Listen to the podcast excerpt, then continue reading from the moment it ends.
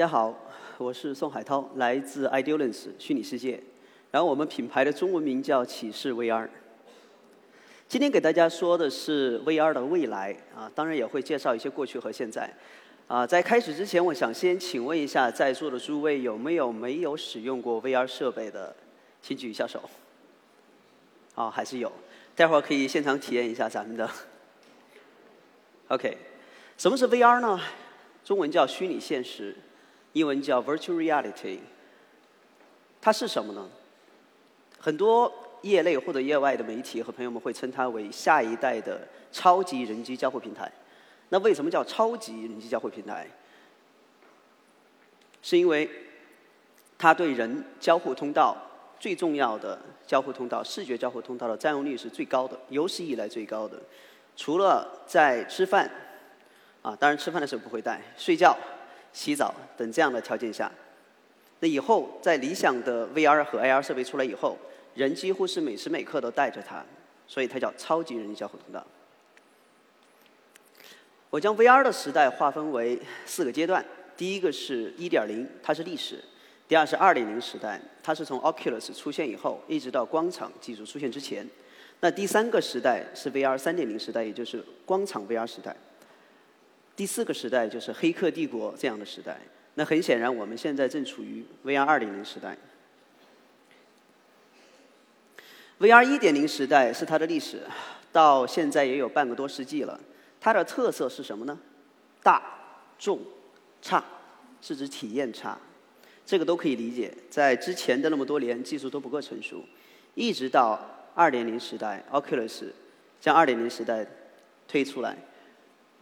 二点零时代的 VR 有三种基本的设备形态，第一个是 Drop-in VR 手机壳，第二个是 HMD 就 VR 头 VR 这个显示器，第三个呢是 VR 一体机。然后其中呢 VR 手机壳和 VR 一体机又统称为移动 VR。那么我们之前和 Google、Oculus、HTC 等业内同行还有业外的朋友一起交流，大家普遍的这个看法和认为的观点是移动 VR。将是未来，当然也不是说这三种形式哪种更优，谁会替代谁，谁会干掉谁，存在即是合理。就像大家坐下来吃饭，可能你们不会只吃一道菜一样，一定是多个都有。从技术难度上呢，这三种 VR 的阶段是依次提升设计难度和制造难度。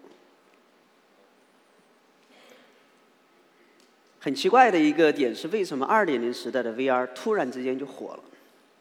是什么呢？其实大家都知道，背后的原因是因为那二十亿美金，Facebook 花了二十亿美金买了 Oculus，但是之后又买了三十多个团队，然后整个业界就把 VR 作为一个嗯爆点，经济上的、技术上的、产品上的爆点，然后它就火了。二点零时代，什么样的 VR 才是好 VR？那我们来说一说 VR 头显设备的自我修养。第一条，一个好的 VR 头显设备。必须要有优秀的可穿戴设计。第二个呢，是它有大的市场。大的市场是关乎什么呢？是关乎大家的这个使用 VR 设备时候的沉浸感。第三个是要有很好的动态响应性，这是为了降低大家在使用 VR 设备中的眩晕感。注意我用的词是降低而不是取消。第四个是位置跟踪系统，只有它才能帮助大家在 VR 设备上获得如钢铁侠一般的这种体验。关于它的可穿戴性设计，有一个很有意思的问题哈，就是关于这个使用 VR 设备的时候，你能干什么？有人说用来玩玩游戏，有人说用来看电影。但之前其实像这个这个这个 Netflix 的 CEO，那个名字我忘了，那个谁谁谁说啊，你们这些做 VR 设备的都是些垃圾，你们做的产品毫无诚意。为什么呢？因为我的用户用你们的设备，竟然无法观看一整部电影。什么意思呢？就是说你根本就佩戴不了一个小时，可能甚至连戴半个小时都觉得非常、非常、非常痛苦。那么第一条就是要有可穿戴性设计的考虑。那什么叫这个优良的可穿戴性设计呢？举个例子，第一点是这个头显设备需要足够轻，需要足够轻。第二点呢，这个在佩戴的时候要能够和这个人体头部自然中心重合。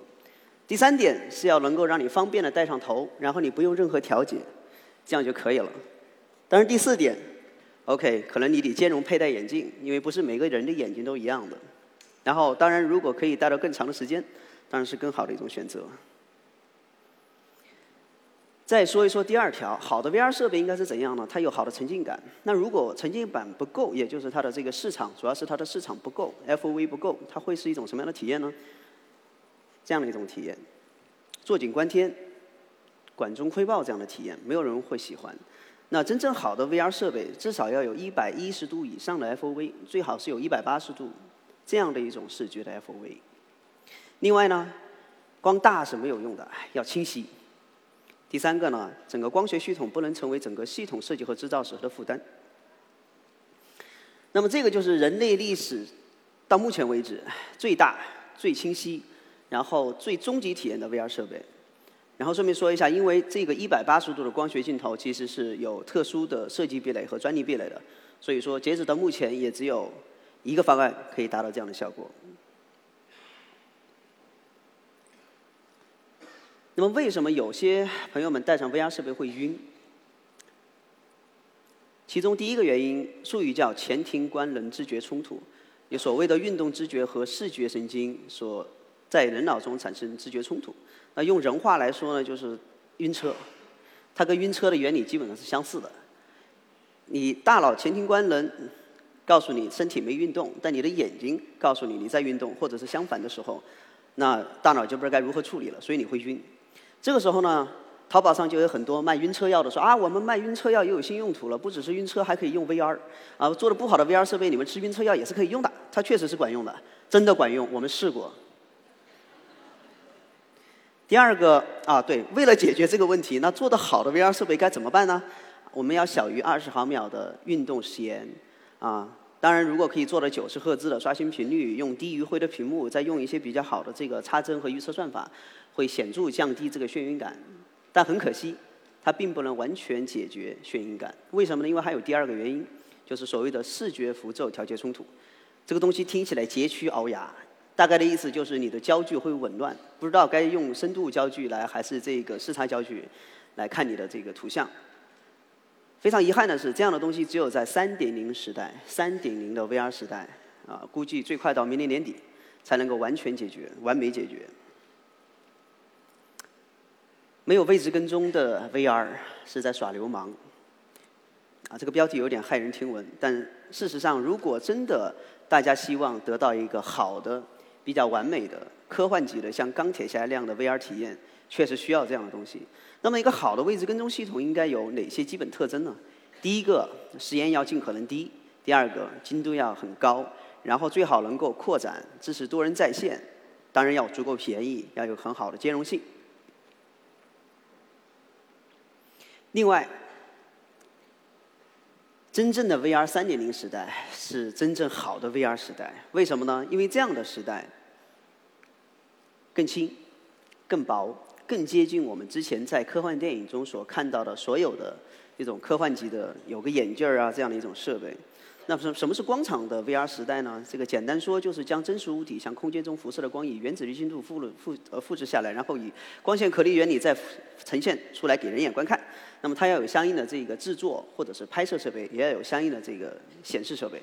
这样的显示设备呢，就是之前大家可能会关注过这个在微信朋友圈里面广泛流传的一个 video，是一只大鲸鱼跃出水面的 video，大家都看过吗？应该都看过，是 Magic Leap 用 CG 渲染的一个 video，那是假的。VR 三点零时代依然需要戒指，依然需要一个设备，不管它是一个立在那儿的玻璃，还是戴在头上的头盔，或者是眼镜儿。当然，理论上来说，VR 三点零时代、光场 VR 时代可以做到像墨镜一样的这个 VR，做到十六 K 以上的分辨率，做到极度自然、极度逼真、极度清晰的一个视觉效果。而且它可以完美解决了两种眩晕的原因产生的根源，所以是一点儿都不晕。然后，而且它的这个 FOV 我们称之为市场极其大，有一百八十度甚至二百二十度，达到或者是超越人的自然视野，这才是真正 VR 三点零时代的这个魅力。当然，为什么我在这儿要说三点零时代，好像是未来的 未来的东西？好像大家都听说过光场 VR、视网膜光纤成像这样的东西，好像只有。国外的公司，比如说 Magic Leap，也就是 Google，他们可以做。啊，其实因为我说这个，是因为我们前段时间也把这样的光机、核心光机点亮了，光场光机点亮了。然后我们预测，呃，最快在明年年底，这样的光场 VR 设备就可以做到工程机乃至量产阶段，最快明年年底。四点零的 VR 时代是什么呢？大家都看过一部电影叫《黑客帝国》，就那个脑袋后面脊柱上面插满那个管子。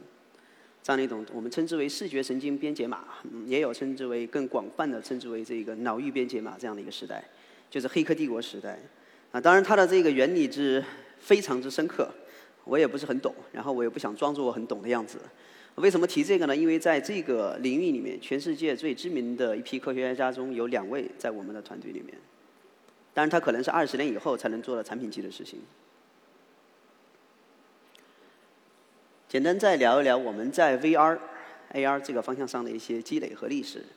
在这个方向上，我们做了十六年，然后有八本专著，一百四十多篇论文，然后两百多位工程师，然后已经申报了两百多项专利，其中已经授权的大概有七十项，已经授权的发明专利有将近二十项。然后我们的专利布局大概在这儿，我们还是蛮有诚意的。当然，我们是一个小公司。但是我们是一个有理想、有态度的小公司。然后我们的理想呢，就是成为人类知识圈在 VR、AR 这个方向上最外侧的那个像素点。如果我们能够向前一步，那么人类的技术文明也能够在这个方向上前进一步。